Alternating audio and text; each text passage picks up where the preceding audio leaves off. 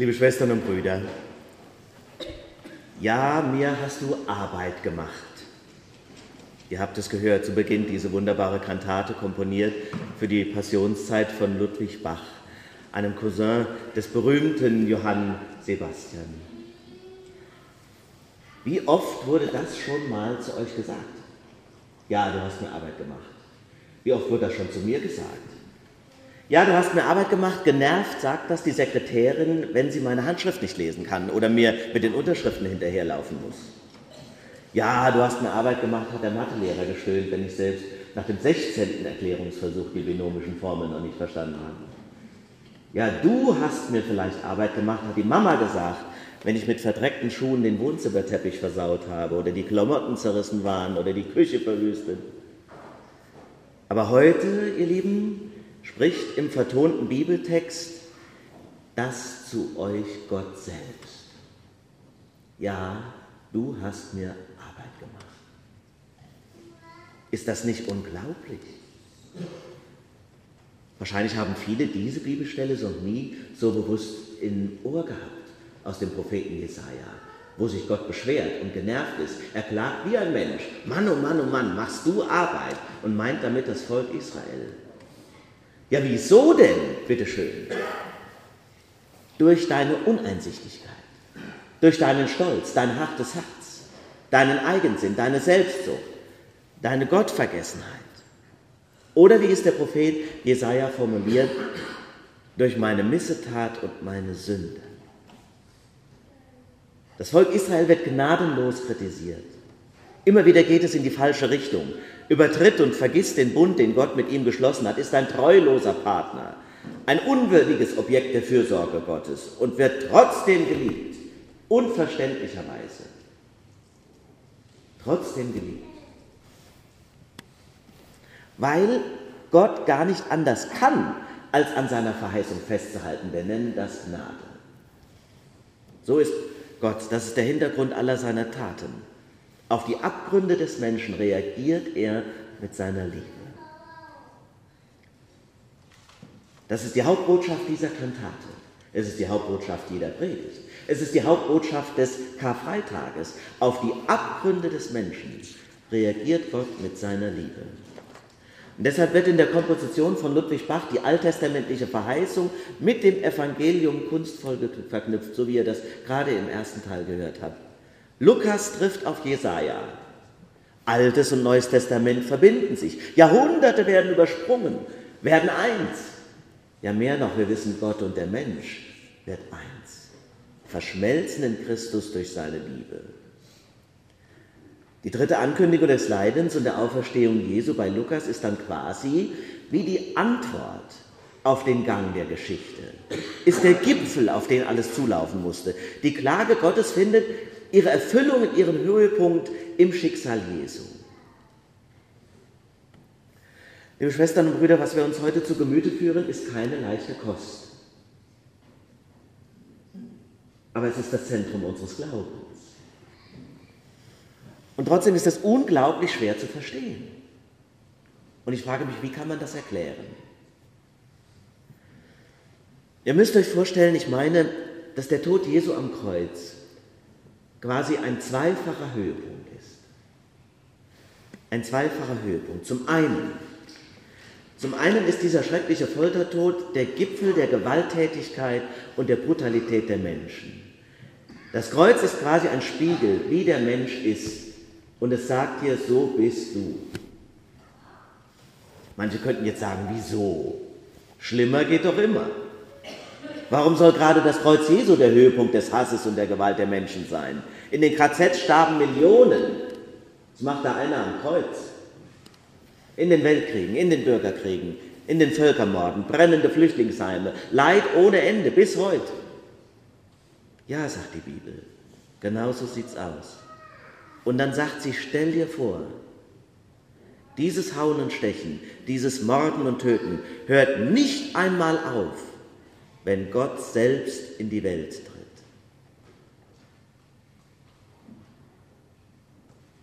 Selbst wenn er mit seiner Liebe persönlich in die Welt kommt, hört das nicht auf. Nein, dann wird er selbst zum Opfer.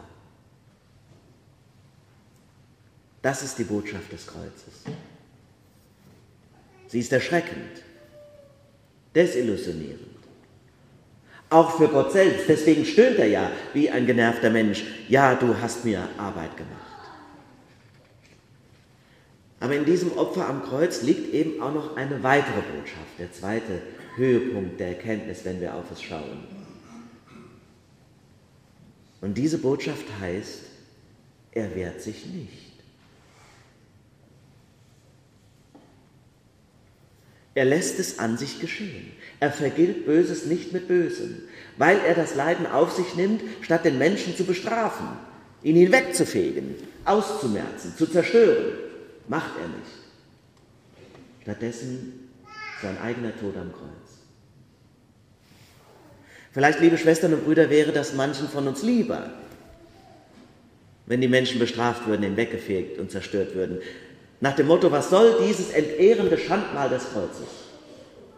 Dieser sinnentleerte göttliche Pazifismus, der in all den 2000 Jahren nach dem Tod Jesu noch keine einzige Grausamkeit verhindert hat.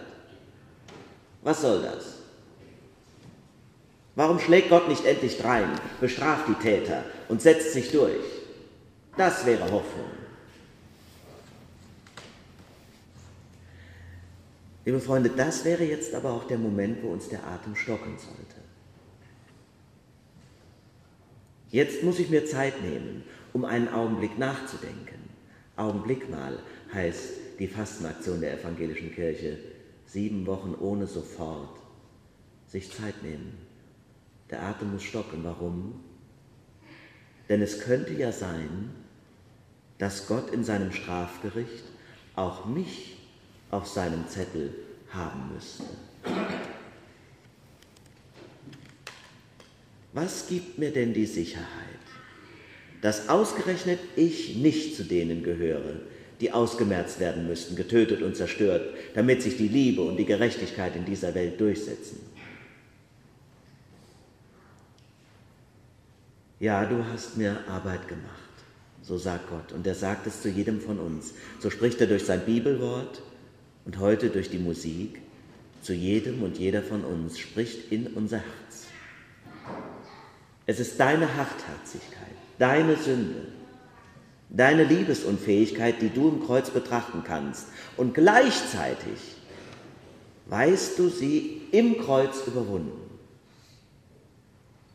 Das ist das Geheimnis, das Geheimnis unseres Glaubens. O wundergroße Lieb, o treu der nichts zu gleichen, weil sie auch Gottes Sohn aus Gottes Schoße trieb, mir in so großer Not die Hand zur Hilfe zu reichen. Schwestern und Brüder, ich sagte schon, die evangelische Kirche versucht neu, diese Zeit der Passionszeit auch ins Bewusstsein der Menschen und der Christen zu bringen, indem sie eine Fastenzeit ausruft, sieben Wochen ohne, heißt es immer. Und dann kommt immer was Besonderes. Und dieses Jahr sieben Wochen ohne sofort. Augenblick mal steht drüber.